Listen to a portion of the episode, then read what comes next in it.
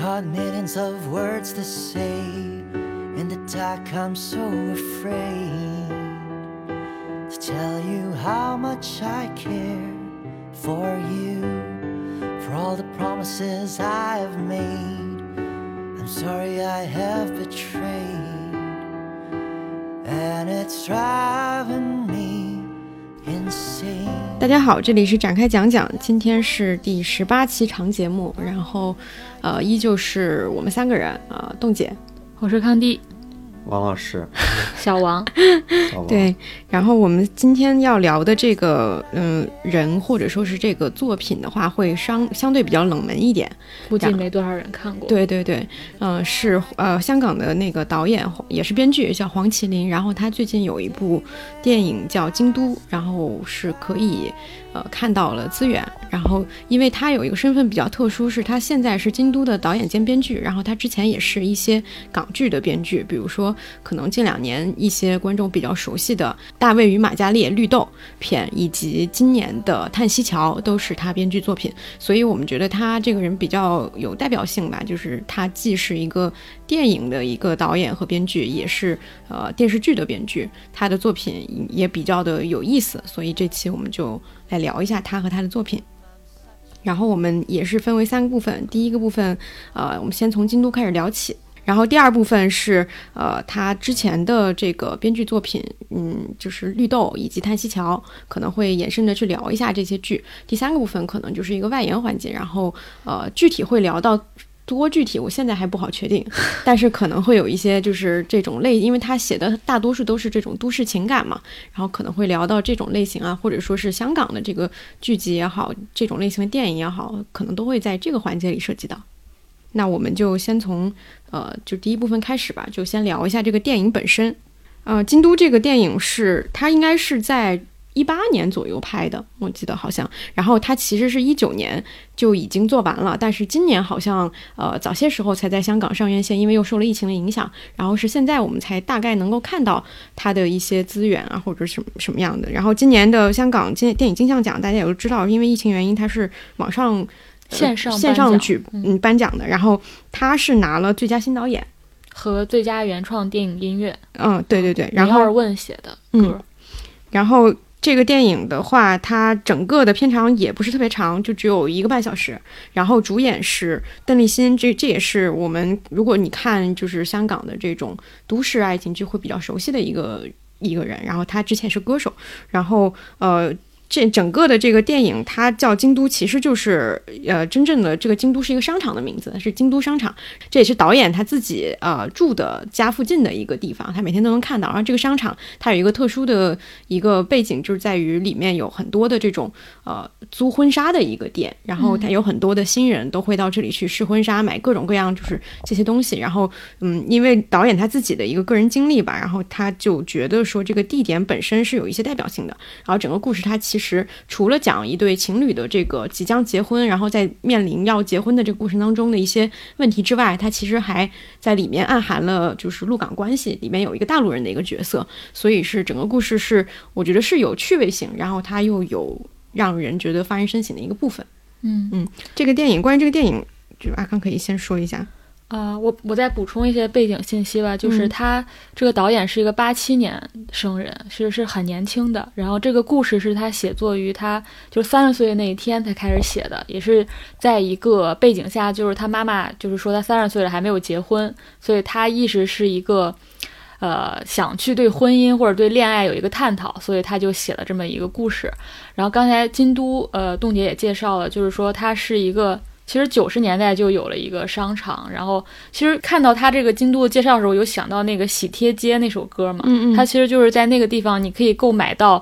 呃，关于结婚的所有东西，什么婚纱、礼服，但它其实又是个很平民阶层的地方，就是嗯，因为它不是很贵，它是很便宜的、很平民化的一个商场。然后据他说，那个商场其实呃楼上其实还有一些那种鱼龙混杂的地方，比如什么侦探呀、什么中医馆啊之类的。包括他在写这个故事的时候，其实原来也有一条线，就是写那个侦探，就是。用这个侦探去找她这个大陆的丈夫，其实她原来是有一条线，她想把那个京都的这种那个地方除了这个婚纱之外，还有一些其他场域也放进去，但后来这条线被砍掉了，所以那个地方是一个很老香港的一个地方。然后他说他写作的时候，他也是看着那个招牌写写下来的。还有这个片子呢，因为是他的处女作嘛，然后香港那边就是新导演，其实也非常困难，这个整个电影才用了十八天拍完。然后我觉得看起来也很轻松，它不是一个戏剧性很强，也不是一个有很强的类型，就是那种淡淡的都市爱情的小品。个这个背景是这样子。然后王老师讲讲，作为一个男性观众讲一下，因为他这是个女性导演嘛，然后整个题材也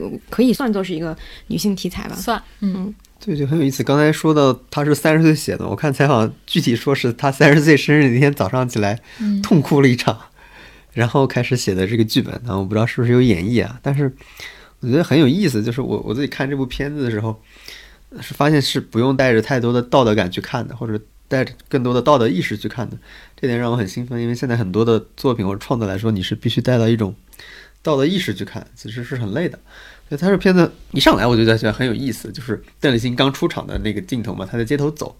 我看那个眼神就是很空洞的一张一一种眼神嘛，就是你你在北京大街上走，你看那个从地铁上里出来的人都是那样的眼神，我觉得很熟悉，我当时就觉得很很好笑，就是演的也非常好。就不是说这个眼神不好，而是说这个眼神里边，你就发现，我觉得就是现在普遍人的一种状况，就是你没有什么确定性的东西，感觉不到这个人有什么东西他是相信的，有什么东西是可以确定的。我自己看完这部片子，就这种感觉是弥弥漫在整个片子里边的。嗯，我始终觉得这个人，就是他不是那种刚才提到有女性意识，但我觉得他不是那种很确定某种坚定女性意识，我要去打破什么，我要去打破什么枷锁，我要去突破什么东西。他其实我觉得不是这样的感受，我觉得。给我的感受就是无可无不可，就是经常是这种感受。就我看，比如说这个人，里面有些细节吧，我觉得挺到位的。就是结婚的时候，我就觉得这个人结婚也行，不结婚也行。然后去买那个新房子，好像去住新房子也行，住旧房子也行。我觉得他始终没有表达一种很强烈的抗拒。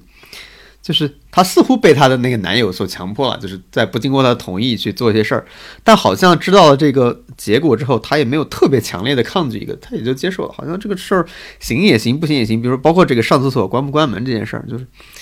就是她对这件事是是有厌恶，但是别人拒绝了，她也没有更强烈的反应。就所有的细节给我的指向就是没有一个非常强烈的抗拒，没有一个特别戏剧化的场景，就萌生了一个我是在被压迫的这么一个。现状，然后我需要突破这个现状，呃，我觉得这是一个更真实的想法。我觉得可能我自己看到的很多人都是这样的，并不是说他有一个坚定的信念，我要去选择不结婚，还是结婚，还是说我现在不是自由的，我要向往一个自由，我现在是被压迫的，我要去抵抗这种压迫。我觉得这个反倒是一个，呃，很真实的写照，就是大家就是一个无可无不可状况，这不仅仅在爱情上面，我觉得对很多事情上大家都是这样，就是好像这。这么做也行，不这么做也行，这个是有意思一点。包括，呃，我看这个作者不是导演本人的这个分享，他说他的写作的起点就是他在日常生活里边有一段时间很长时间处在一个不能分手的状态，嗯，就是他跟很多人去他说拍拖过嘛，但是每一段关系里边他都没有办法做出那个提出分手的那一方，因为他觉得不想当坏人嘛，所以我自己感受到他就是一个。我觉得他对这种一种恋爱关系也是一种无可无不可的状态，就好像我谈着也行，反正这就是我日常生活中的一部分。那不谈好像也没什么关系。就是对于分手这件事儿，他也没有特别强烈的需求，就是说，好像已经这种事情已经变成我们日常生活的一个部分，一个一个我们已经习惯的不确定的关系的，是我是我们日常生活的一个一种习惯。我觉得这个是我自己看完的一个。呃，挺大的感受吧，就是他从一个他想写一个其实分不了手的状态开始写，就是他避免了原来的那种追求爱情过程，然后爱情浪漫化的过程，直接开始写一个，呃，爱情可有可无，然后分不了手，然后婚姻似乎也是变成一个可有可无的东西，呃，我觉得是从写这么一个东西，然后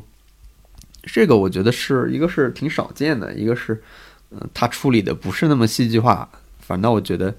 呃，就是更真实了吧。就是最终其实他似乎就是其实没有给出一个明确的答案，说人怎么去，呃，婚姻真实的答案是什么？然后人怎么样去追求自由才是正确的？其实没有给出一个正确的答案。我觉得这也是一个反映了现实的一种状况，因为其实不会有人真正对这件事儿有个答案。对，这个是我自己看完以后印象比较深的地方。嗯，嗯我也对这个印象很深，就是因为我记得我很早之前就发过一个微博，我说当代人在两个地方特别突出，一个就是想分手分不了，一个就是想辞职辞不了。其实这个是很多人的一个状态，就。反而不是那种很坚定的要去做什么，或者目的性很强，或者对自己非常确信，做的每个决定都很确信，这种状态是很少的。然后包括这个女主的性格，我也觉得非常有意思，就是一种犹疑不定的一种性格，和刚才王老师说她在嗯婚姻爱情当中的各种抉择也是相关的，和她性格本身是很像的。我看导演也说，她其实跟这个邓丽欣演这个角色非常像的，就是包括它里面开头有一个也是一个细节，一个小情节就凸显出来，她就在那个橱窗。看那个小乌龟，他不是想要那只翻身的小乌龟嘛？但是那个店主就说：“哎呀，你你你换一只吧。”最后他又买了那，并不是他想要那只，就是一个很小的细节就体现出来了。导演说这个就是他自己的真真实的经历，就他的性格就是不是那种自由奔放，然后大鸣大放，就是会很明确说我要什么那种人，反而就会一直处在一个犹疑不定的状态。他有提到一个细节说，他平时就是那种。因为香港那些车，你下车要要说嘛，他都是不敢说的那种人，这种整个犹疑不定，我觉得这个是很当代人会处的一种性格或处的一种工作和婚恋的状态。另外就是关于自由那一部分，其实我的着眼点也不是说他把那个陆港关系加进去，因为那个大陆人一直在里面表达了很多自由嘛，就是我有了香港的这个身份，那我比如说我可以去全世界各地的旅行，我就。不用签证啊，然后觉得我来到了一个更自由的体制之下生活或等等，而是我觉得里面的那个着眼点是放在阿芳的这个自由。我觉得最精彩的地方不是说我最后有没有选择和这个人结婚，然后这个人步入一个家庭生活，而是最妙的一点就是他那个手机定位，他有两三次往返大陆的那个过程，然后你要你香港这个手机是有那个漫游的嘛？比如他第一次去的时候，他是。因为没有开通这个漫游，所以她全程就是失联了。就男朋友的形象是一个比较有控制欲的人，那他就有一段时间是不受他控制。然后第二次他有这个漫游，但他依然把那个手机定位关掉了。我觉得这个是，就是对自由这个探讨，就是不是那么的宏大，就是我一定要放在一个香港讨论香港和大陆这种关，不管是关系还是这种体制之下，而是非常微小的一个地方，但做的很精巧。我觉得这个是很有意思的地方吧。对，我补充一个，刚刚我就突然想到一个，就是导演在采访过程中或者这个影片过程中始终提到非常多的“自由”两个字，就所以在思考他这个是我的想法，不一定是他的真实的表达。我自己在全片里面就看出来，就是就是我最后的感觉就是什么叫自由？就是他所谓自由，就是当代人自由，其实就是无可无不可的自由。就是一旦他们要确定一个关系了，比如这里边就是婚姻关系，我觉得这种自由就丧失了。在原来那种关系里面，我觉得他是可以有无限的选择的可能性的。我是可以那样，也可以这样，可以去住新的房子，可以就住这个京都的这个老房子里边。我是可以去呃去干点别的事儿，我也是可以的。这种都建立在可能性上。但是，一旦这个是节点，就是确定了我要结婚了，我是要不要去办酒办这个这个酒席婚礼酒席？我要不要去买新房？还是就是顺着婆婆的意思啊？我还是要不要这个东西？都需要你做一个非常明确的，你不可能无可不可的东西了。你必须做出一个决定，就是这个决定是唯一的。所以她丈夫给她提供了非常多的东西，就是对这个男这个男的来说是非常正常的一件事儿，因为他不会去思考，他觉得就就是一个很自然的选择。但是对他来说，他就必须做出一个确定性的选择了，打破了原来他这种我觉得就是这种无所谓这种状态，就是选择什么都可以，因为原来就是都都可以的。我觉得那个其实对他就是一个自由的状态，他可以无限的去呃去去满足这个。他的这种无可无不可的状态，但是一旦让需要让他做出一个确定性的事儿了，我觉得那种状态其实就被打破了。包括那个乌龟，就是你你平时其实是可以买可以不买，但是你买回来那个乌龟其实就成了一个最后也成了一个冲突的点嘛。嗯，所以我觉得这是我看完这个东西，呃，想的所谓作为一个自由，就是任何一个确定确定关系的建立或者一一种确定性的到来，都会让这种东西变得不自由。就是我我自己的一个感受。当然也不不一定啊，就是，嗯，但我觉得是可能是当代很多人的一种状态。我觉得这里面那个他没有明确给出这个女主最后的选择嘛，他其实是一个开放性的一个结尾嘛。借那个杨树伟的话，当时说，他说那不结婚就自由了嘛？那你不结婚，你想去哪里？你想去做什么？他其实也是问出了这么一个问题。就这个导演刚开始他写这个剧的时候，他是非常，他是希望写一个剧是来反婚姻的。但他当这个剧当这个电影他写完拍完之后，他其实是存疑的，对这个他没有非常坚定的给这样一个答案，就是他自己的看法是怎么怎么样的，对对对他没有给出一个明确的判断。对，所以我觉得不一定说，呃，自由就是你，呃，你你选择一样东西，就意味着你丧失了其他的可能性嘛？我觉得其实是你去想清楚，你到底要选择什么。其实这个女主，刚才我们说她一直是个犹疑不定的性格，其实很多问题她从来都没有想过，她的人生好像就被困在那个商场，困在那个出租房里，她其实从来没有去想过更宏大的问题，一直都是被推着走。比如男友觉得啊可以结婚啊就结婚，她一直都没有一个主动或者说。唤醒或者去，也不是说觉醒吧，就他没有一个非常清晰的去知道自己接下来人生要怎么走的过程。就是我觉得这个所谓的这个自由，是他意识到这个事情，他要自己去做出选择的过程。我我我就讲一个，我看到他那个导演呃导演的采访里面，他提到有一个细节很有意思，因为他这里面其实有很多的事儿都是他自己的亲身经历，包括他在拍这个电影还是电影上之前，我忘了，应该是拍这个电影之前，是她是跟她的男朋友就是刚刚分手。就他，我脑脑补啊，他虽然没有直接说，但是我觉得他应该也是，就是有过一个交往时间比较长，然后面临着说我要不要走进婚姻的这样一对关系，然后他可能最后选择的是分手，就他自己在现实生活中，他自己是做出了自己的选择，嗯然后他可能就是就是可能这个。电影里面的这个男朋友的形象和他的一些问题是也是从他的自己生活经历里面去获得的。然后还有一个事儿就是这里面设置的这个假结婚的这个梗，他说他这个事儿也是发生在他身上，但是不是他自己假结婚啊？就是他说他当时在香港念那个就是电影课程嘛，他是研究生是读的电影专业。他说就有一个大陆的男同学当着他的面问他说你愿不愿意跟我假结婚？这个时候是旁边还站着他的，他说他当时男朋友是一个韩国人。韩国的摄影师男朋友，这三个人在这样的一个情况下，那个大陆男同学就非常直接的问了这句话，他当时就觉得很错愕，然后他也觉得很有意思。一个有意思的是假结婚这个事情，另外一个就是他们三个人的身份，一个大陆人，一个香港人和 和一个和一个啊韩国人啊韩国人，他是用那个普呃应该是用普通话问的，所以那个韩国人可能是听不懂的。就他是当时我觉得他这个意识可以在这个电影里有一个展现，就在于第一，她是作为一个女性的意识，她作为一个女性意识到了结结婚这件事情是可以作为一个商品被进行交易的。另外一个就是身份认同的这个东西，不是身份认同吧，就是这个这个地域的认同，就是我是一个香港人，然后我跟大陆人结婚，我们在当时获得一个什么样的政策的好处，就对于他来讲，然后我旁边的这个韩国人，他能否理解我们当时正在聊的这个问题？就他当时可能在这样一个小小的场景里面，他就已经有了这这样的一种奇妙的感受，然后这种这两种感受，我觉得是在这个电影里面是是贯穿的，然后其中是主要的还是她作为女性的这个困惑和想法，嗯，这种陆陆港之间的这个关系可能是顺带的，是作为一个梗出现的，他并没有特别直接的想要去影射，或者说是想要去表达一个非常就还是那个非常尖锐、非常直接的一个看法，他还是作为一些淡淡的一些他的一些困惑也好，或者说一个思考去展现的。我觉得这是这个电影会我们可能都会觉得比较好的一点，它是比较模糊的，它有那种模糊性。就假结婚这个，我记得他提到一个，我觉得也是一个这个创作的起点，就是他就想，如果我答应了这个男同学，然后我收到他钱，这个算不算假结婚？但如果我答应这个男同学，但我其实真的喜欢这个男同学，那这个是算真结婚还是假结婚？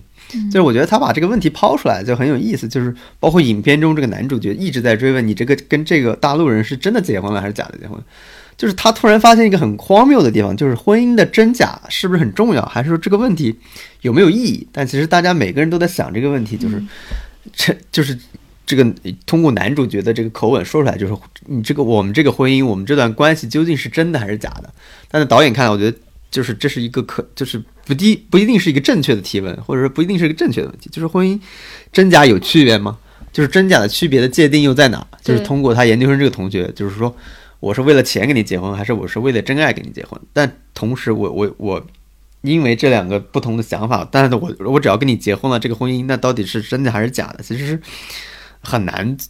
呃说这做出一个判断，或者很难说这是一个呃正确的问题。我觉得他会反让人反思，就是婚姻这个东西的，就是所谓真实婚姻的荒诞性。有没有所谓真实的婚姻？什么叫做真实的婚姻？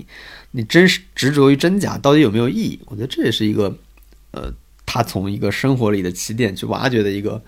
呃开始吧，然后直到最后才开始一个比如说香港与内地发生交集的这种矛盾感，然后衍生到了身份与自由的关系。这是我觉得是这是他，因为里边有很多有意思细节嘛，包括大陆的细节，包括还很多挺挺争议的嘛。他不是要到福建去嘛，然后其实是在一个村子里面拍的，它很简陋的一个地方，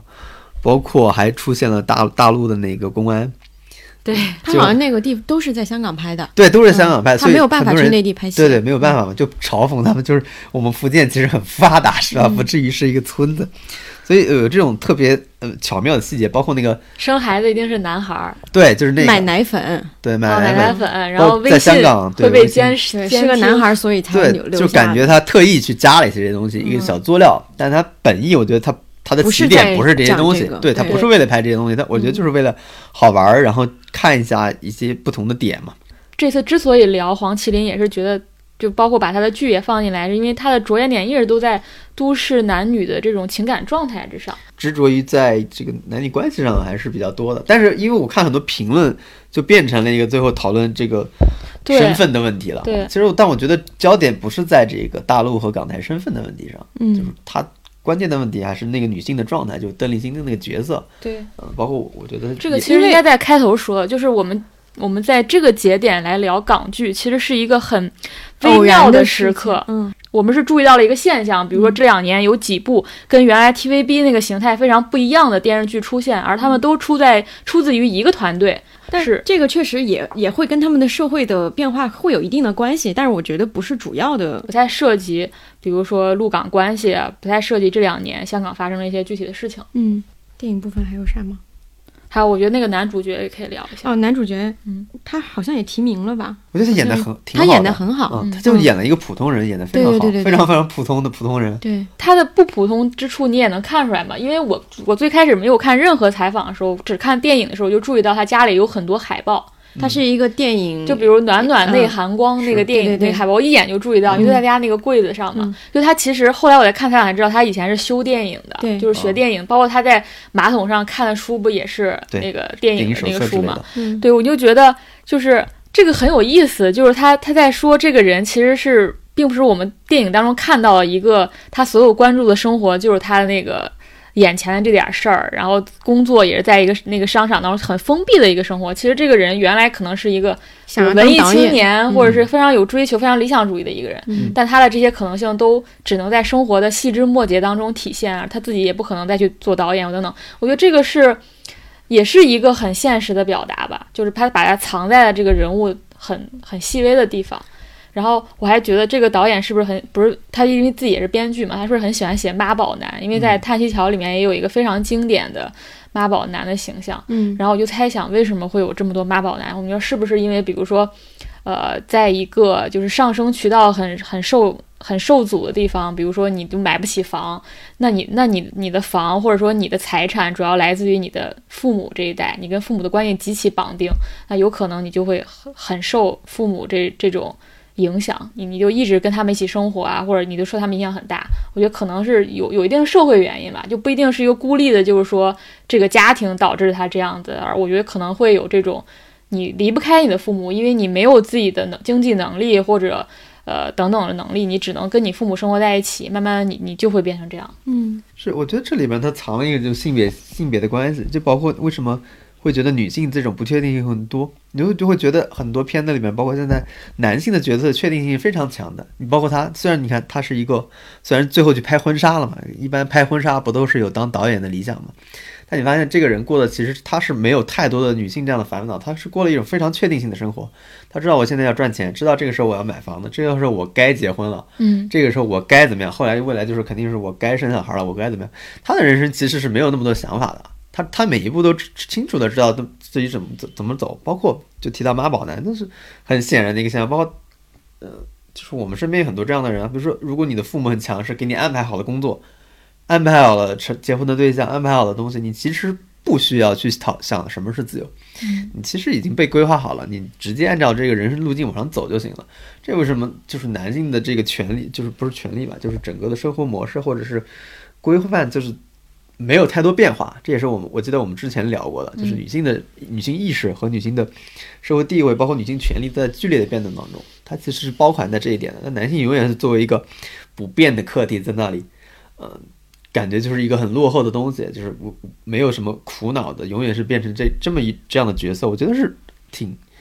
呃，就是这个片子里边把这个拍的是非常的到位的，就包括这个人对所谓的控制，我觉得那个不是个人的怎么说，不是个人的个体意识的，他没有把他拍成这个人就是一个超级大渣男，他是一个超级变态，喜欢控制人。我觉得他的控制都基于这个确定性上。这个男人一定一定要稳固这个确定，就我们能不能正常结婚，我们能不能正常的办酒席，我们能不能正常的把这些步骤走完。一旦超出了这个规则，比如说他把他的乌龟扔了，觉得很很怎么样，然后是因为他妈咬人，因为他不想去得罪他妈或怎么，一旦去破坏了这个稳定性的话，就一定这个男的就会急了。但是在呃没有超出这个稳定性的范围之内，这男的就不会有什么。你就你看他平时就打游戏啊玩啊，然后。呃，无所事事啊，你就觉得很奇怪。但因为那是他比较安全的地方，他不会有任何的，呃，超出他的东西去击溃他。但反反而你去看女女主角，其实就完全不是另外一个状况。她她好像没有被这个这种我们一定要有一种确定的东西去走下去去限制住。我觉得这是性别上是可以看到一个很明显的差异吧。因为我觉得这个本质上就是因为它的稳定性在于女性为什么会对于这种稳定性感到难受，是因为她是要去适应它的稳定性的，就是女性是一个适应的一个角色。就比如说为什么乌龟这件事情，她会觉得痛苦，是因为对方会做，呃，把她的乌龟扔掉的事情，但是她不会把对方的书给扔掉，就类似这样的事情啊，我是会有这种感觉。对，我觉得他这点，我从里面看到有一点就是。就是男性确实一方面是很确定，但女性确实一方面不想去依附这种确定性，但她其实又没有找到一个明确的一个方向道路，对，去建立新的她自己觉得心理上舒适或者这种稳定的东西，其实是没有的。现在只能是一种，我说我拒绝掉这种你提供给我的这个东西。我就是你，你觉得是一个稳定的生活、舒适的生活啊？但是从我的角度来说，我并不，因为他就是在到了这一步之后，他会发现很多小细节是他之前没有想到的，那么让他难受。这是我刚才说的，如果你一直保保持在不结婚一个无可无可无可的状态，你其实都能忍受。但一旦结婚那个点到了，你就发现日常生活里的，就是你发现这个东西一旦被固化下来，你就没有办法忍受这件事儿。本来。你是可以去做选择，我就可以分手，可以这样。但是结婚了，就是意味着这些东西被固定下来了，就是你要接受的这一套东西，你就再也走不出去，再也走不出京都那个地方了。嗯，所以我觉得这个是我自己看完之后觉得挺好的一点，就是他没有把这个男性塑造成一个完全就是因为个体的渣导致的一个嗯对自由的出逃，而他确实反映了当代很多男性的一个一个集体形象或者说一个结构性的形象。这个我觉得是。呃，挺有趣的一点就是，它这个主题就不是那么惊悚，或者不是那么爽了嘛，就是我去怼渣男，怼一个变态狂这种。我看这个电影的时候，一直想到一个有点老一老一点的香港电影，叫《每当变幻时》，它是杨千嬅和陈奕迅主演的嘛。他们两个人都在菜市场卖菜，一个是卖菜吧，一个是我记不清具体的。然后那里面就有一个非常关键的节点，呃，杨千嬅三十岁生日的时候，她在呃陈奕迅家里醒来，然后他他当时有一个话外音，他就说今天是我三十岁生日，然后我在一个猪肉佬还猪市佬家里醒来，然后看见了一个我不想看见的未来，其实就很像就是。比如导演是也是在一个三十岁早晨很戏剧化的去写了这个剧本，然后这个女生也是因为步入到了某一个节点，比如说关系的下一步，然后她才意识到说她不想选择什么。其实好像很多香港电影都会这样，就其实比如说陈奕迅演一个角色非常好，他也是对这个女生很好，他也不是一个什么渣男，但他可能就是一个比如稳定的市井的，然后人生没有太多可能性的好人。然后，但这个女生就会意识到说我要做什么选择，包括之前薛凯琪和房祖名演的那个《分手说爱你》也是这样子，就男生各方面都挺好的，对你也挺好的，但他就那些一些小小的缺点，或者说一个小小不进取的姿态，然后就会让这个女生觉得这不是一个我想要的生活或者我想要的未来，然后就会发生故事的下一步。他们经常着眼点都是这个女生意识到这个问题的这个过程。他拍的就是，比如到这个电影的高潮部分，就这个女生意识到了，啊，我跟他在一起非常稳定很多年，但是我终于有一刻，我觉得我要我要放弃这个生活，或者我要放弃这个关系。很多香港都市的电影都会是这样子，反而不是我们现在这种非常强烈的，就是类似于《三十而已》那样，就是一定是男男生出轨了，或者说有一个非常明确的缺陷，然后你要跟他放弃，他是非常细微的一种人生选择上的不同。嗯，你刚说完，我突然觉得香港电影或者说电视剧里面，它有一一种类型的形象特别常见，就这种普普通通的香港男生。就有很进去，对，就有很多演员都，你像像刚刚你说的房祖名、陈奕迅特别擅长演，像我们之后要谈到的，也是，对对对对，就是就是余文乐已经算里面比比较帅的了，他有大量那种长相非常普通，就真的是路人长相，但是把这种生活里的那个质感的那种东西演得很好的那种演员，嗯，就但这个大陆是没有，基本上是没有的，对，嗯，记得之前好像就是对于。这种电影，就尤其是香港电影里，不是我我看到很多都会讨论所谓的港女，嗯，就这个形象也非常的典型。我我在听你刚刚说的那个时候，我就突然想到，就是说，因为之前很多人对港女的那个形象是觉得她们很拜金嘛，一定港女是很厉害、很物质，然后很尖锐的，就是他们一直都有一个这样的一个刻板印象。但是我就在想，刚刚你说的那个，可能港女的这种，呃，相对比较精明、比较比较进取的这个东西，呃，它也是跟。这种嗯，就是男性是形成一个对立的，正是因为对方是一个什么都可以的状态，所以他才会变成一个好像什么都要明确的一个一个一个东西。是，嗯嗯，所以他们在关系当中总是女生会更去引导这个关系的走向。嗯，很多剧里都是这么写这样一对情感关系。嗯，我看到那个导演说他的下一步想写就是。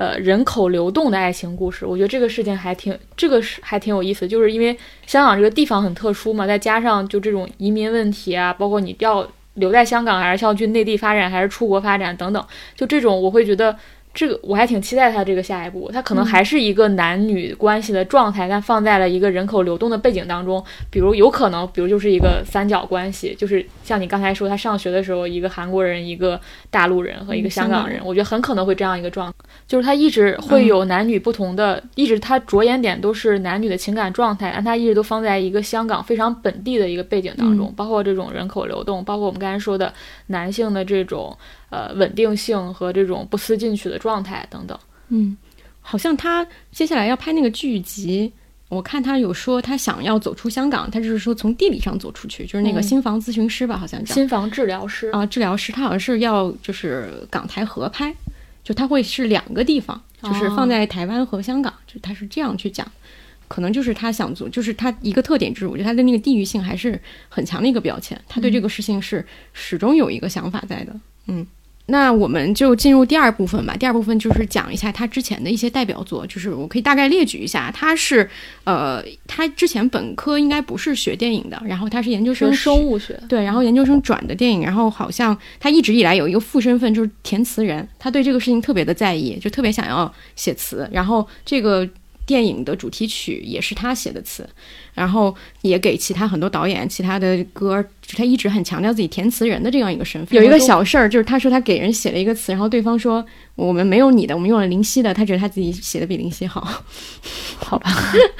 我觉得香港有这个传统，就是你如果是一个写东西的人，你你，因为他那个词太发达了，我觉得都会。对你有很有吸引力。他除了这个以外，其实他的主业就还是在电视剧和电影方面嘛。然后，二零一三年他有一个剧集叫《警戒线》，他是其中一个编剧。然后，这个应该是他当时在他的工作单位参与的一个一个剧集。然后，可能好像看到很多资料，就说他从这个。这个工作经历里面会学习到很多东西，然后到二零一六就是比较著名的，就是这个马加丽与大卫绿豆这个系列，之后就是叹息桥和京都，而且我觉得有一个有意思的事情，它中间还写过两个网大，是优酷和爱奇艺的。然后，但是这个网大我没看过，就是我看到豆瓣有很多人就说我是为了想看这个导演的作品，然后去看了一下，就我觉得他可能中间也有一些跟呃内地的合作啊这种，呃，就是接下来我们就可以具体聊一下他的电视剧作品。就是我们之所以想聊这这这两部剧呢，也是因为就是它是一个新兴的一个力量。就是在 TVB 之外，而且是在香港的电视产业停滞了将近十年以上的时间才出现了这么一个现象。然后它是它有一个算是电视台吧，叫呃 ViuT，呃 V ViuTV。然后它是在一五年的时候获得的那个电视牌照，然后在一六年的时候开始就是正式上线。然后我们刚才提到这个《马加列与大卫》系列，这个绿豆就是它的第一部。自制剧集。然后那个这部剧呢，剧本是改自这个一个网络作家南方舞厅他的一个畅销小说。这他那个畅销小说就是《马加雷与大卫》系列，这是绿豆是他第四部。后来他就好像成为了这个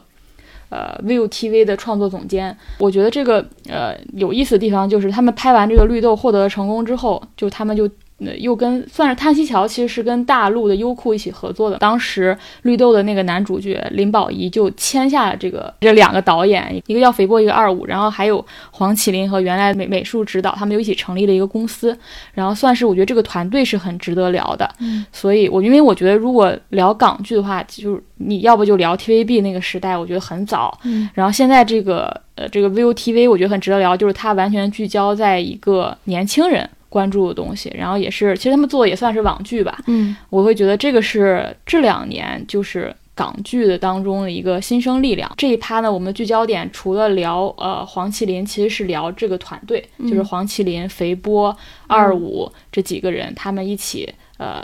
就接下来做的剧也是他们这个团队一起在做的，然后林保怡可能就会一直是他们的监制以及男主。嗯，呃，因为这两部剧，我记得当时有一个特点，就是绿豆系列刚出来的时候，我一开始就看了，然后并不知道这个原著，然后也没有什么特别大的期待，但是当时就很震惊，就是它的那个影像风格非常非常强，然后是一个画从画幅也好，构图的比例也好，它都是就是呃在当时引起了还。蛮大的一个讨论的，所以在今年《叹息桥》出来之后，很快的，因为它是在优酷独播的嘛，然后也有优酷的投资，所以它很快的又以这个。两个人的导演风格和摄像风格引起了一一一大部分的人去关注这个东西，就是他们两个的聚集的一个非常典型的一个呃，首先从视觉上来的一个亮点，就是他们的这种构图，以及他们刻意的去使用这种比较窄的这种画幅，以及啊对称构图等等这样一些东西。就当当时在呃，你你就是第一一眼看你就知道这是这两个人拍的东西。然后这两个人之前应该是个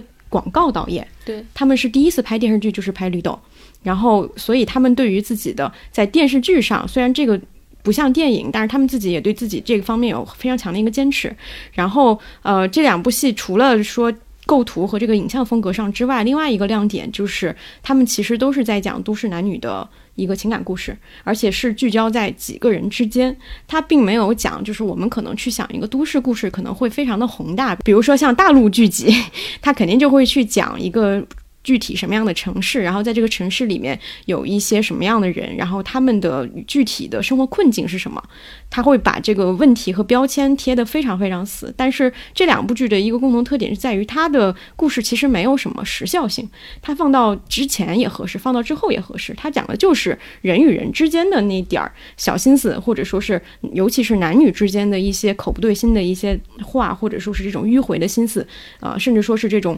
呃，父母啊，子女之间的关系带来的一些微小的变动，就是它整个的呃情节设计都不会特别的激烈和狗血，但是它会非常的意味深长。就你看完之后，它会留下非常多的空白和空间，让你去想象这两个人是什么样，以及他们的生活会发生什么样的变化。对，我觉得这是它一个特点，其实也是他们香港的一个困境决定，就是因为香港电视剧的预算是非常非常低的，再加上这个电视台它刚刚成立，它也没有那么大的号召力或者那么多那么多的预算，所以它就要求你必须非常准确和集中的利用一个很简单的场景去说故事，然后反复去思考这几个角色、这两个几个房间，它能写出比如说一个多长时长的剧集，它就要求你的人物的设计、你的构图、你。的对白都要非常的精确，这就导致他的故事是成为这样。我觉得它既是一种风格，其实也是一种限制之下而有的这个创作吧。然后再包括刚才洞姐提到的这个影像风格这一块儿，其实你会发现你在大量的豆瓣短评，甚至很多公众号文章里面都会说啊，这个两个导演非常有王家卫的风格，或者说非常韦斯安德森。其实我觉得这是一个。太过直接的联想，比如他有一些鱼眼镜头啊，有一些这种偷拍视角啊，你会觉得啊很像王家卫。然后因为这种对称构图，你就觉得很韦斯安德森。其实他们是非常非常不一样的。我反而不觉得他们在呃学王家卫啊，或者学韦斯安德森。其实这个是他们的这个出身决定。因为广告就比如说三十秒，你的每一个镜头都要是非常确定，你就要确定说这个镜头你要怎么设计它。我觉得这个构图的来由是。因为是广告来由的，因因为广告时间很短，你每个画面都要很精确，所以你都要设计好，说这个镜头我要怎么怎么发生。只是他们拍电视剧的时候，把这个手法自然就用到了这个，就是广告导演会形成的这样一个风格。其实广告导演反而会非常。注重视觉表达，非常注重视听。我就想到辛爽，其实也这样。因为辛爽在拍《隐秘的角落》之前，他除了参加那个《幻乐之城》那个综艺，他之前是完全没有拍过长片的。但是你看，他对呃视觉是非常考究的。这种考究就是因为他是个广告导演，因为你要用很短的时间内去，比如你要宣传这个商品，或者你那个画面要足够吸引人，这会导致人会形成这样一种拍摄手法。我觉得这个是呃。刚才就补充，洞姐刚才提到那个，一个是它的影像风格上为什么会这样，以及为什么它的故事会聚焦在几个人，而且它其实很少外景，你会发现它很少会去，呃，像香港其实很，我们看过很多香港电影，它其实很喜欢拍那种。都市感那种赛博朋克的感觉，那种他拍的全都是那种小店，对他拍的都是小店，然后都是街道也是非常很小的街道，你你其实有时候意识不到说那个具体在哪里，然后他其实大量戏都是在房间内发生的，就是一个主角的家里面或者主角的一个餐厅等等，就是。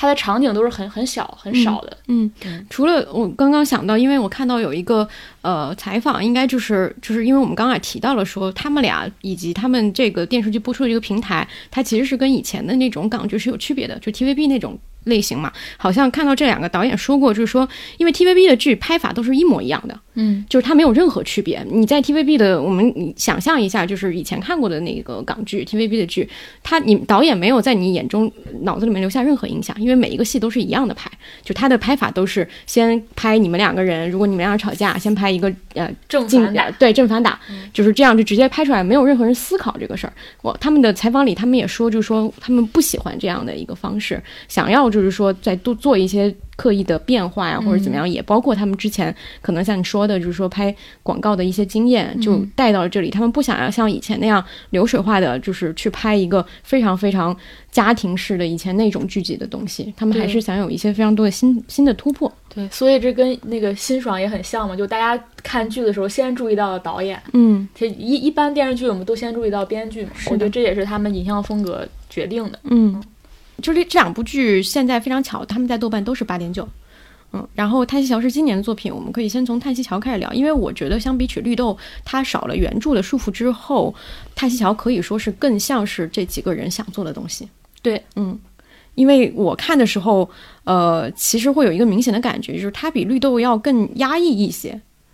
他想要去讲的人际关系，因为他采取了一个巧妙的一个方式嘛，就是比如说每一集以一个人的视角去讲一遍这个故事。这个东西我们之前对我们之前好像有提过，就包括在电视报当中有简单的聊一聊这个事儿啊。就这种这种讲述方式，其实是呃，它是非常考验你的讲，就是剧本和这个导演的功力的，因为观众要把一个故事看三遍或者说是两遍，对他们来讲是一个信息密度很低的一件事情。你必须要在不同的每一遍当中给。出细微的差异，然后让人去品味，说这个差异到底来源于什么？而这这种差异的背后，比如说一个人记得这个场景里面是对方主动向自己递过了一个东西，而对方记得的是他主动递的，就是到底谁先记得谁先递这个东西的时候，就决定了他们内心到底对两个人的这个关系的高低是怎么判定的。就这种东西都必须要让观众在看的时候还得动脑，你得去思考，你得去想。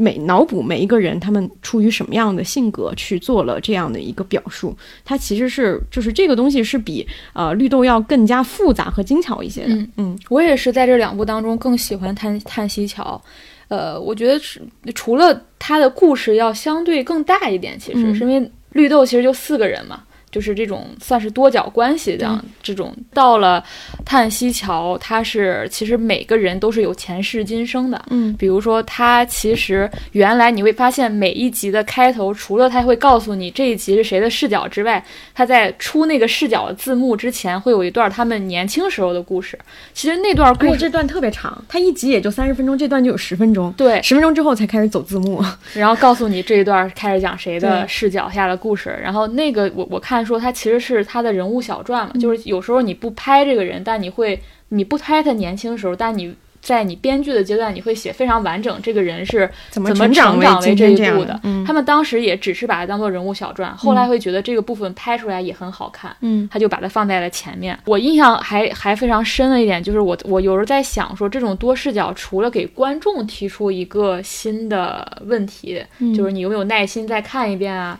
你有没有你愿不愿意去动脑去思考里面，比如两个环节，两个人记忆有什么不同之处？其实都很微小，比如就是谁拉着谁一把呀，嗯家里什么布置啊，都是很微小的这个细节，你愿不愿意去发现？另外，我觉得其实对演员也是一个考验。对，对，你怎么去记住这种不同视角下你该怎么处理呢？嗯你你们自己也要去沟通啊，也要去明白说，在这个视角下你的感觉什么样，对方的感觉对，有那种。感觉很奇妙，就在于你如果在演他的视角那故事里的时候，你其实不是那个你，嗯，因为你在演他想你演的是他象中的那个人。对，对，是这个东西是这对我觉得你提的这个还挺微妙的，就是演员也得揣摩两种，我在扮演我自己和我在扮演别人眼中的自己我。对嗯嗯另外就是我们刚才也提到说，就它置景都很简单，嗯都是发生在家里啊，发生在那种就是场域很小的地方。然后我看到那个两个导演说，他们其实真正受其影响的不是什么王家卫或者什么，嗯虽然它里面有那个凤梨罐头的梗啊，就是不管在绿豆和摊心桥里面都用了凤梨罐头的梗，但其实他说受其影响其实是其实村上春树。嗯因为他说村上春树经常会写很很很清楚，说这个人穿什么衣服、什么袜子，在一个什么环境里放什么音乐，然后这个环境里摆设什么样，他都会写的很很详细。而且这些东西其实并不是像，就这些细节并不是一定有所指，嗯就他穿什么袜子代表他是什么人，不一定有这么，他就是很很闲笔的去写这些东西，但他会觉得会构建你对这个人的认识是有很大帮助。你不一定一定得出这个人什么性格，但是你会很有氛围，而且他会着眼在这种生活的这种细枝末节当中。嗯我觉得这个都市人就是这样啊，你都市人你你你没有那么多很激烈的故事或很戏剧性的生活，但你你的生活不外乎就这些很外包装的东西，嗯就划定了你是一个什么样的都市人。我觉得这个是。呃，他们在写作上的一个特点吧，嗯然后再包括影像上，我我还觉得有一个很很有意思是，就是你有没有印象那个闪屏？啊，有有有有对，第五集的时候它有嗯那个闪屏，我觉得那个做的非常好。嗯那个我不知道他们有没有参考《搏击俱乐部》里面，嗯就是那种最后那个结尾的时候，就突然插了几秒那个 AV 嘛，当然是。然后它这里面插了其实是一个恐怖片，嗯然后来表现这个应该是吴吴永威演的，啊，呃，梁淑媛。对，就他其实表现他的内心世界嘛，他其实是有一点精神疾那对那一病。集讲的就是有就是在讲精神病这件事情，到底谁是妈妈是还是儿子是？对，然后他经常就会突然插一针，嗯就是那个人在一个另外一个场景下，那个制造一种恐怖感或那种心理的悬疑感，我觉得那个也用的非常好。嗯就好像之前也没有，除了在搏搏击俱乐部这种电影当中看过，还没有在电视剧里注意到有这样的嗯这样一个设计。好像我我看那个呃采访里面，他们说其实那个并不是在一开始就剧本当中就写到了这个事情，其实也甚至不是在拍的时候就嗯确定这么拍，后期剪辑的就是在剪辑的时候才发现可以做这么一个设计。因为他们当单独去拍了这个人就是精神状况不好的时候那场戏，就是在一个很压抑的、很那个，因为它整个整个色调都是偏白色嘛，但是那个就就是一个很黑的一个场景下拍的，然后他把它剪碎了插进去，嗯我觉得这个这个再创作的过程很有意思。对，就是你能看到说他们拍的，因为泰西乔，我觉得真的算是他们呃非常。呃，尽力的去还原了自己想要做的一件事情的一个过程，所以他们在这个过程里面的所有的把自己所有想做的努力都做到了，嗯，然后呃，我觉得可以，我觉得可以聊一下那个绿豆的一个点。我我发现了一个点，就是这两部作品去我们去比对，去会发现比较有意思，在于一个编剧或者说呃一个他们三个人这个团队吧，我们简称为他们自己想要做的一个故事和他们去改编的一个故事有什么样的差异，这是一方面。另外一个就是绿豆，因为它是一个系列嘛，然后后来他有拍那个另外一部就前度，嗯，你去比较这两部片子，你也能发现。导演在其中的作用会给一个作品的气质嗯带来多大的变化？就是它的这个文本的部分，我觉得是差不多的，我也还比较喜欢。但是，呃，绿豆很明显，它那个风格一下子就让你知道说这这是一个什么样的故事。嗯但当然，前度它的主角会更加偏年轻一些，所以它整个的色调也好，或者说整个的这种风格也会比较的呃亮一些。但是你去看这两部片子的话，也会有这种感受。然后我是发现一个事儿，是有一个新闻，就是我今天偶然才发现的，就是因为这个系列的作品。的原著是南方舞厅嘛？你刚才说南方舞厅是那个这个电视台的这个就是创作创作总监，嗯但是他们在当时写《绿豆》这个故事的时候，其实是跟南方舞厅发生了非常大的争执。就是呃，黄麒麟是他们找来做编剧嘛，就是这两个导演找来他，然后几等于说他们三个人其实都算是新人，虽然虽然黄麒麟之前有过这种电视剧的一个经验，但他当时也是处于一个无业的状态。然后他们三个人一起去做改编的时候，其实可能三个人之间的呃矛盾会比较。小就是很快能够磨合好，但是南方舞厅对于他们改的剧本有一个非常大的意见，因为他们改的剧本里面其实是对原著的人设进行了一定的修改的。嗯，原著作者是不能忍受这件事情，就是我看到有个细节，就是说黄麒麟写完第一季剧本，因为而且有一个大的事情是，他们三个人根本不知道，呃，还要经过南方舞厅的同意。就是找他们来做这个剧集的，就是这个电视台的人说是说的是只要我同意就可以了，但是他们不知道自己的创作其实一开始还是有南方舞厅介入的，所以当黄麒麟写完第一季剧本的时候，呃，就南方舞厅就看到了这个剧本，然后他自己重写了第一季剧本，但是他们之间的那个冲突不是在于说就是真的非常激烈，但是他们就觉得说南方舞厅会说你们不懂拍呃剧集，因为这两个导演是新人，但是导演就会觉得说你其实也没有写过电视剧剧集的剧本，就他们会有这种，就比如说南方舞厅写那个剧本里面用的一些格式上的东西啊，可能也不对，就是双方在这个过程里面，在这个剧集里面有非常多的冲突，但是导演有一个方式是他其实就是我觉得这个绿豆的创作过程，你后面非常复杂。你难以想象，就在于说，因为导演还有一层他的一个习惯是，他习惯跟演员去对说这个角色是什么样的。比如说在现场的时候，演员会说：“我觉得这个角色不会这么说这句话。”他就会说：“那就按演员的来。”但这个又是对黄麒麟剧本的一个。一个颠覆，所以他等于说是同时采取了三方的意见，一个南方舞厅，一个黄麒麟和一个现场的演员，他用这三方意见去糅合成了现在的这个绿豆的样子。呃，他说他们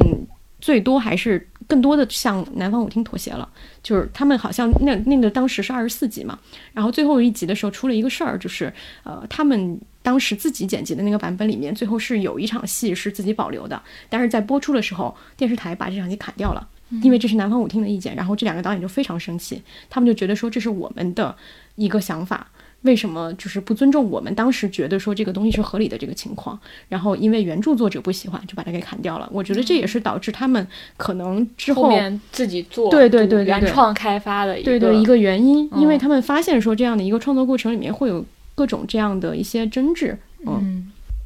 他们应该下一步也是自己完全原原创的，对。而且我看到他们下一步的那个话题，我会觉得我比较期待他们能做一些更呃跳出所谓的仅仅局限于几个人人际关系的这种题材。嗯现在下一步看起来有一点话题性嘛，他看出来，我觉得好像会有心理师、心理咨询师对对对对，他。讲的好像就是是都市人有那种焦虑啊，各种方面的精神压力啊这些情况，所以他要想写的是这个。这个其实也很跟香港的情况也比较吻合，嗯但是他可能会市里的它可能会更像一个更多人能够接受的一个故事的一个文本，他不太会，因为它一条还是很小众的一个表达，嗯。嗯所以我是觉得这个团队，呃，再加上林保怡，我觉得林保怡算是他们的一个、呃、贵店。对贵人，我觉得他赏识了他们，然后他也觉得说去做一些创新的剧集是非常有意义的一件事情，嗯我愿意去帮你们找投资，然后帮你们去把这个班子搭起来，我们一起去完成它。然后包括周佳怡也是跟他们一直在合作嘛。然嗯后我觉得这个是一个稳定的团队去持续的去探索他们最想要表达的那个主题，这件事情是非常难得的，尤其是在电视剧这方面。嗯所以我觉得还是可以期待他们之后的一些作品。嗯对，因为目前还没有看到，比如说其他的这种像他们一样已经出来的这种新新兴团队。就其他呃，因为呃这个电视台，我觉得它的电视剧都比较有意意思，就是呃除了这部剧之外，它其实它的它的那个自制剧的产量不是特别稳定，嗯但是它一直在做。比如说之前陈奕迅有一个叫《短暂的婚姻》，嗯也是这个电视台放的，然后邓萃雯有一个叫《婚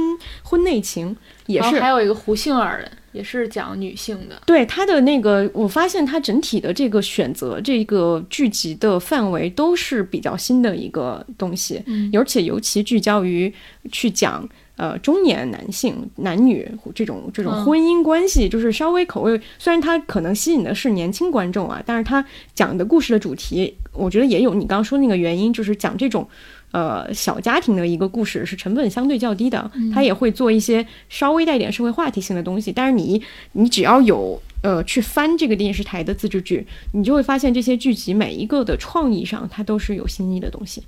他好像还做过一个那种短片集，就有点像是就黑镜什么爱死亡机器人那种东西，嗯，他做了很多新的们还在。做一些综艺，哦，他们的综艺非常的，我觉得非设计的非常的有想法。嗯，他们第一开始做的那个综艺不就是叫说叫什么？什么矛盾之人，对对对对对对对就几个，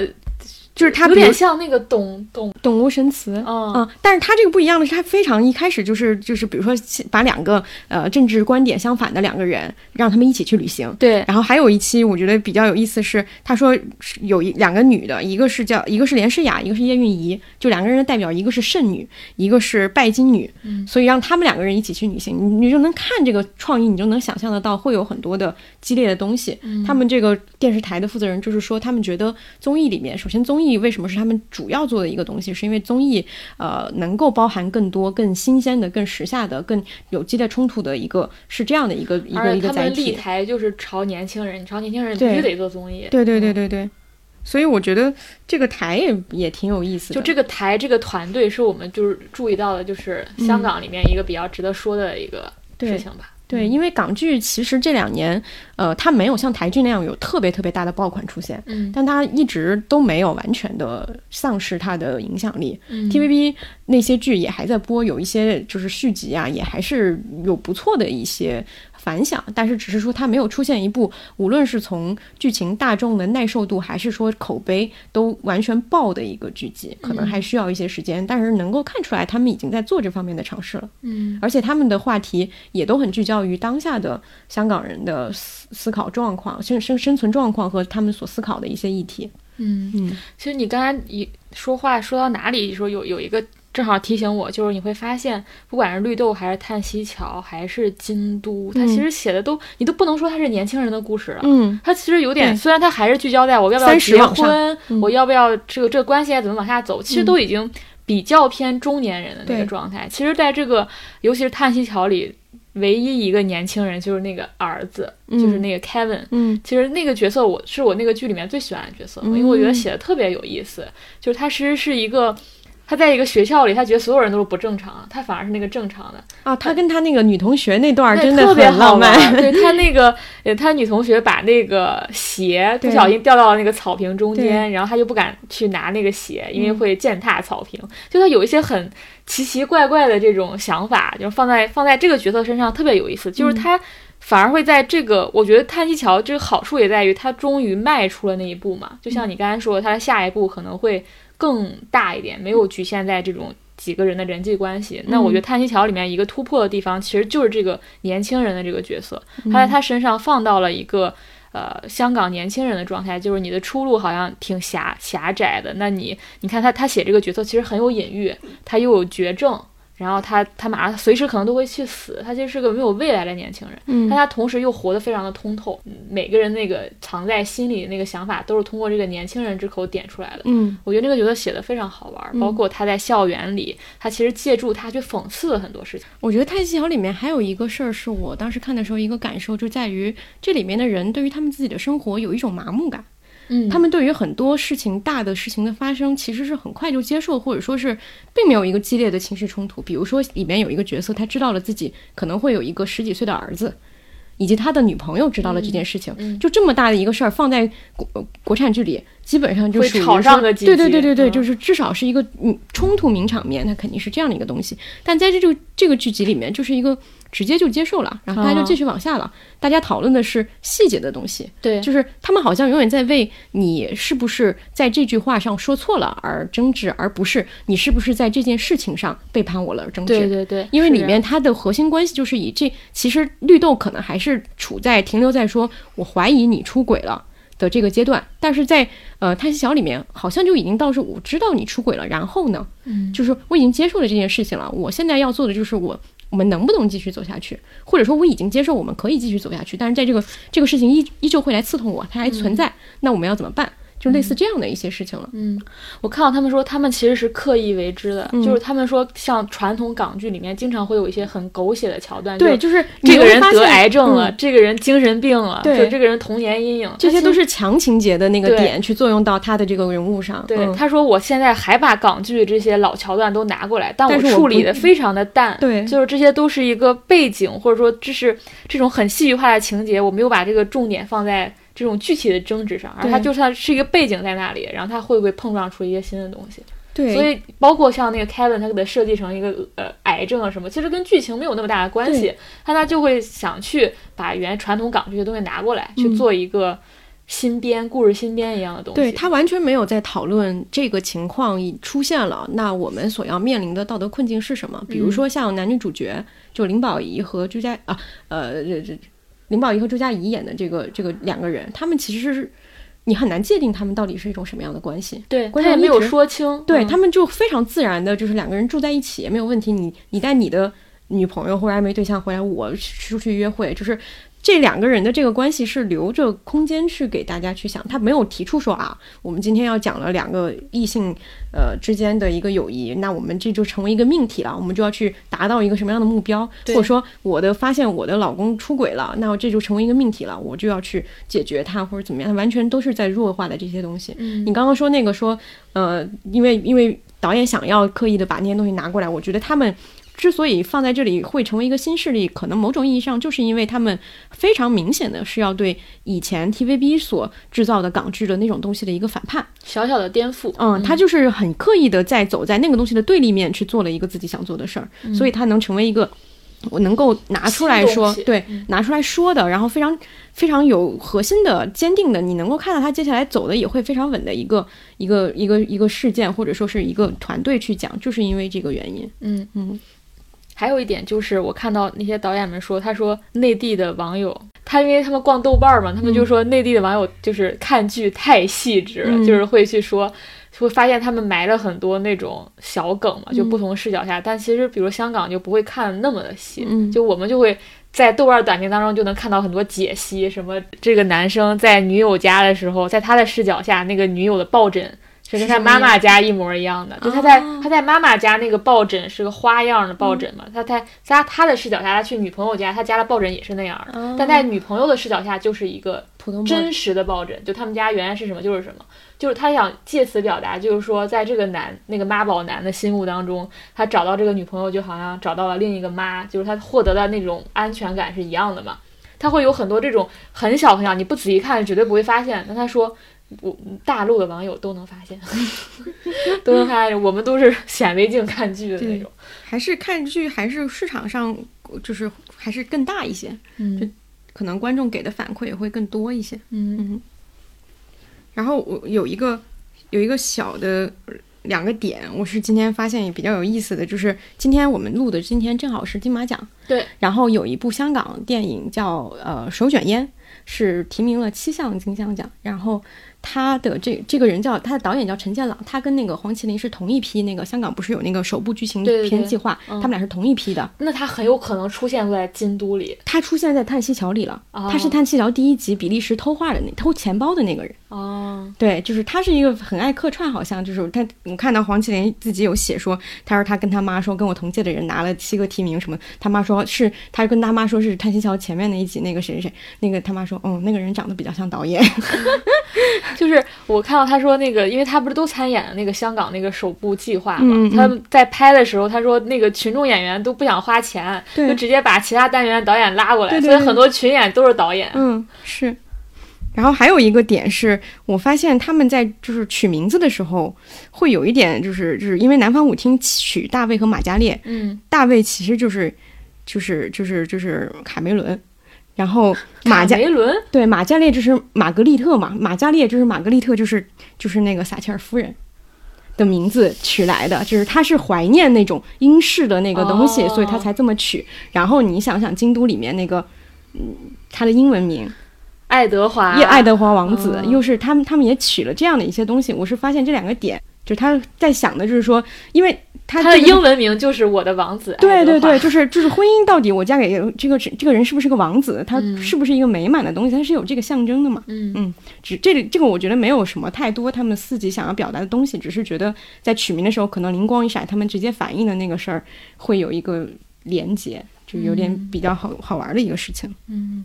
那我们前两部分差不多就这样，然后第三部分其实我们之之前的那些里也有聊到一些东西，不管是从京都还是说这种港剧，它其实都处在一个行业的一个背景下，在于以前可能这种合拍或者说是北上的情况很多，但是这两年进入了一个重建期，就是本土的人才和本土的故事开始被发掘了。因为剧集上我看了一下他们的题材，其实也比较有这个趋势，就是去讲，比如说有一个我好像是讲那个中学教育的故事，就这种东西肯定是本地人会知道，然后我看豆瓣评分很高，但是内地就没有什么人看嘛。然后它有大量的这种题材，可能都是呃跟以以往的 TVB 剧的那种风格是不一样的。以往 TVB 剧就是那几套警匪、医生就职业剧，然后还有类似的这种就是呃可能有一些女性题材，但是它都会相对比较套路，尤其还有一些是那种家庭剧。但是所有的这种新的类型的这个剧集，我看他们都是在往呃社会问题上去靠。我觉得这这好像应该算是一个新的趋势，就它的这个转变是处在一个呃以前的一个强大陆的一个吸对他们的一个人才的一个吸引，以及他们大量的这种呃困境之后的一个路径，就是为什么他们能做出一些好像比较有新的东西，是因为他们曾经经历过一个很大的打击，这条路已经要走死了嘛，就是电视行业也已经逐渐在衰落，有这样的一个背景，所以才会有一些呃有人想要去振奋的去做一点新的东西，而且我还是觉得整个香港的这个。地理环境，他们这个社会相对比较，就是说相对比较小的这样一个空间里，所有人去考虑的事情是差不多的。他能够更准确的去抓住所有人的这种呃焦虑的问题。比如说在内地，你讲一个升学问题，他可能会因为城市的阶层不同，他会每个人感受的不一样。但是你在香港讲一个升学问题，就是所有人都认同的这个问题。他做现实题材是有优势的，因为他很好的能够把握住那个东西的命脉，它不存在说。嗯，一一线城市、二线城市这样的一个区别，嗯，就是感觉为什么他们拍的很像是香港版的 Netflix 拍的东西，就是就这个你感觉电视台是吧？对，你因为你总觉得如果是 Netflix 在香港办的，那他就应该拍出这样的东西。好像整个 Netflix 在亚洲都走都有一个共同的特点，但是其实不太好描述。但总觉得他们拍的片子里有有些共同点在里边儿，就包括从不管从摄影上还是从故故事讲述这方式上，好像都有点很像的地方，就给人一个很新的东西嘛，就是就是你不会觉得它是一个很老套的，像你刚才说 TVB 的那些东西，嗯不会是他们拍出来的。然后这我觉得这个电视台立台之初就是奔着这个目的去的嗯，嗯它就是因为就是这个市场现在都是老龄观众在看电视，中老年观众在看电视，那他想专门拍给年轻人看。其实那如果网飞如果在香港去做本本地化，他也会奔着这个目标，他肯定吸引的是这种有消费力的这种年轻人。嗯，而且我觉得网飞为什么给大家感觉新，是因为他进到任何一个市场，他要做的东西就其实站在了这个市场已经呃基础基础，基础的对立面了。就比如说，为什么想起韩国那个不就是拍《王国》，不就是传统电视台拍不了吗？既拍不了，也不会给你这么多钱，那我就做的就是我让你拍，我没有任何限制，而且我也给你很高的这个预算，这是这是他们的一个基础的一个策略。我先站在你已经有的，而且已经看起来已经在走颓势的这个东西的对立面，我。因为我能想象说，网费没有出现之前，就有很多的年轻的创作者肯定已经对这个现有的这种东西已经有抱怨了，他已经觉得这是一个很老旧的东西，但他们自己没有那个能力去做出一些非常大的改变，可能有资金啊各方面的原因。但如果有一有人愿意资助，或者说有这样的一个呃品牌或者说公司。愿意去呃说我们给新的创作者一个非常大的广阔的一个市场和空间去操作，那他们能做出来的东西就会贴上一些很新的标签。嗯我觉得还有一个现象可以聊，就是你会发现这种香港爱情小品的这种电影越来越少了。嗯就是现在这些新导演的作品，就是更偏向于一些边缘人，比如说沦落人，比如说叔叔这种，很少像我们之前看的那种香港的很多，都是一些爱情故事啊、小妞电影啊，好像这一部分就是商业片变少。商业类型片，嗯但又是不是那种警匪片或什么，它就是聚焦在也是这种都市爱情这种类型了。我觉得一种可能是那些导演也是北上了，然后去去做一些合拍片了，比如黄真真就在拍什么闺蜜，闺蜜二闺蜜，还有什么那个叫什么整容日记是她拍的吗？不是，那个被偷走的那五年啊什么对对对之类的。嗯就一部分是这样的，另一部分我觉得当可能也没有那么多，就一个社会在一个比较稳定的时候，可能才会去拍这种很完全为着娱乐目的去消费的东西。它不是为了电影节，也不是为了导演的个人表达，也不是为了去表达某种社会议题，而纯是消费类的这种电影。可能在一个社会剧烈变动的时期，它就会这种类型就会偏少。所以我们看到这种香港现在这种本土电影，就是好像就变成这种，要不就是很电影节范儿的这种文艺片，要不就是很很关注边缘人群的这种，那就没不太有为纯为市场、纯为娱乐而做的这种嗯主流的以前我们大量消费的那种电影了。我觉得这嗯也是一个现象吧。比如我们今天在聊的就是京京都，只是它正好是这样一个话题，但其实它也是完全是导演个人嗯，风格的东西啊，就不太没有要去讲一个都市爱情故事，对对对、嗯对，就但其实大陆的爱情电影也也其实很少我觉得爱情爱情片消失在全世界范围内都是一个现象。我们以前看电子情书什么那么那些，对，但是它其实市场很大，嗯但又没有好的东西出来。嗯你就像今年这个呃电影复工之后，就有一个《世界尽头》时间尽头等你，对时间尽头，对头等你，时间尽头。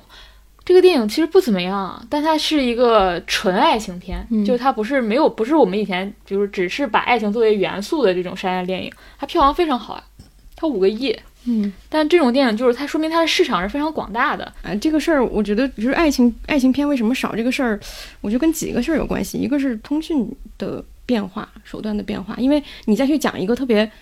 特别真挚动人的以前那种那样的东西，现在已经不太可能了。就是大家就是联系太紧密了，就是很迅速的你就能找到这个人的所有信息，很迅速的你就能跟他通上话。以前可能就是。就是就是就是以前以前就是要见一面要要一封信什么就很慢，就没有有那个揣摩。对，没有那个那，因为我想起有一个事儿，就是相相相爱相亲那个电影里面，我发现有一个事情，就是他在里面每个人虽然是现代，没有什么人用用手机在那里面，他们的沟通都是直接的去找到他，然后去去说话的。就这个东西，就跟你现在在看很多的国产爱情剧里面，大家就是啊，我给你发一个微信啊，或者怎么样，就是这个东西会不一样。就你有那个酝酿的那个空间，你的你的情感是有那个空间的，这是我觉得第一个。第二个可能就是现在确实对于很多观众来讲，呃，你去讲一个异性恋的爱情故事，他们两个之间能够制造的困难实在是太少了。就是没也没有什么特别大的一个呃能够去想象的一个困境能够发生在他们两个之间，所以这个故事就变得你你只能去做一些小的东西，比如说像我们今天聊的这些，它其实没有讲任何激烈的情节，它讲的就是细微的这种日常，但这个东西非常难写，非常难去让每一个人都体会到这个东西。可能很多人想要看的这种，尤其是偏偏向商业的这种爱情片，它更多的需要制造一个巨大的情节，一个巨大的冲突，或者说两个人的情感关系是一个非常完整的一个过程。但是现在你要去制造这个东西，你看像我在时间尽头等你，它其实是做了奇幻的设置，嗯，它是是用这种奇幻的说我们在不同的空间或者怎么样去把这两个人分隔开，然后去讲一个爱情故事。现在好像只有这种可能性了。异性恋之间制造不了困境了，对啊，还是一个大问题啊！是啊，为什么就大家过得很自由，随时都可以谈，想谈对啊，就是这个东西，就是你想谈就谈，想分就分，就是没有任何就是那个困境。以前你那那什么，家长阻碍，对阶级社会不容许，对嗯贫困和，富人，现在好像不是问题了。就不，我觉得不算是什么问题。对，所以爱情片的消亡，嗯，同性爱情片的崛起。我记得有一年我看那个豆瓣，每一年它不是会出那个榜单嘛，对，连续两年那个爱爱情片的第一名都是就是爱你西蒙什么之类的，请以你的名字呼唤我，就是这种，嗯，这种分不了手的状态和这个最终分手的结局，这个我都觉得非常值得写。但这个可能也是违背这种类型片的规律的，对对对你不能让人在电影院去接受这样一个事实。大多数人还是不不愿意接受这种 bad ending 什么的。嗯嗯但这种真是我觉得有大有可为的空间。嗯。那我们今天大概就这样。那我们今们今天天就聊了一个就是非常小众的，我觉得也也没有关系，因为你不需要每个节目都是一个所有人都看。听完之后觉得有兴趣，你去看两集 也挺好的呀。对，就是这样。关注一个崛起的港剧新团队。嗯嗯，好的，那我们今天就这样，再见。下期再见。同